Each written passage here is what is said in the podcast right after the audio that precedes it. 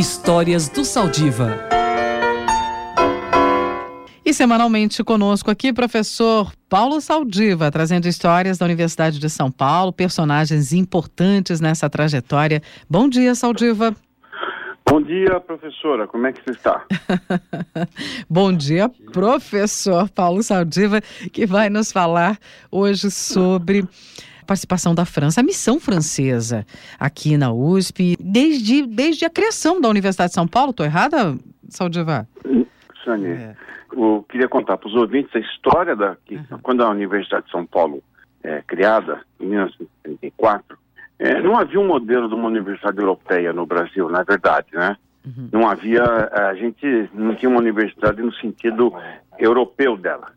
E o, o que o Brasil solicitou a França foi que enviasse jovens, enviassem professores para começar a Faculdade de Filosofia, Ciências e Letras. E a França teve, não sei quem escolheu, mas escolheu bem jovens professores, pessoal que estava começando a carreira, uhum. vieram ao Brasil, então veio o Claude Brodel, o Lévi-Strauss, o Pierre Monbeg, é, o Bastide. São pessoas que ficaram no Brasil por um período. Na medicina veio Emile Brunkt, que fundou a parasitologia, e esse pessoal depois teve um desenvolvimento extraordinário.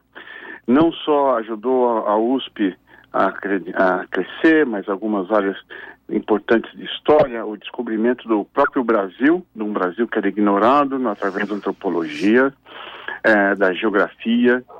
Enfim, houve um. E esse pessoal voltou para a França e depois se transformaram em pessoas muito importantes. E o que é interessante é que quando você vê o discurso deles depois, essa passagem pelo Brasil foi muito, é, foi muito boa para a carreira deles e os modificou e os impulsionou a ter uma carreira. E é interessante como foi que a gente conseguiu, somente através do olhar do estrangeiro, olhar para um Brasil que a gente não conhecia, um Brasil que a gente ignorava, um Brasil que a gente tinha até uma vergonha, foi, foi desse foi esse conjunto de, por exemplo, que veio, que veio, que veio para cá, que se concluiu que o Brasil não era subdesenvolvido por uma questão de raça, vamos lembrar que nós estamos num período, período da eugenia, mas simplesmente porque tinha descaso do governo e as pessoas eram doentes, principalmente no interior.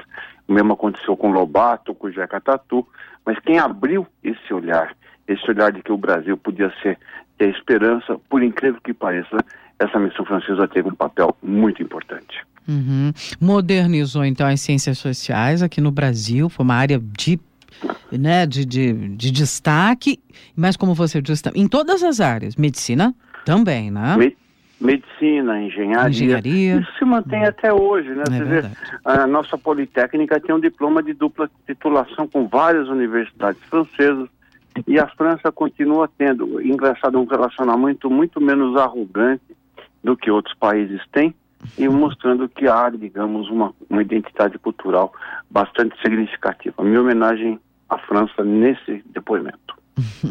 Obrigada, professor Saldiva, sempre aqui, semanalmente, às quartas, no Jornal da USP. Obrigada e até a próxima. Olha, é um prazer falar com você e, e com os ouvintes nesse espaço tão privilegiado, Roxane. Um abração para você.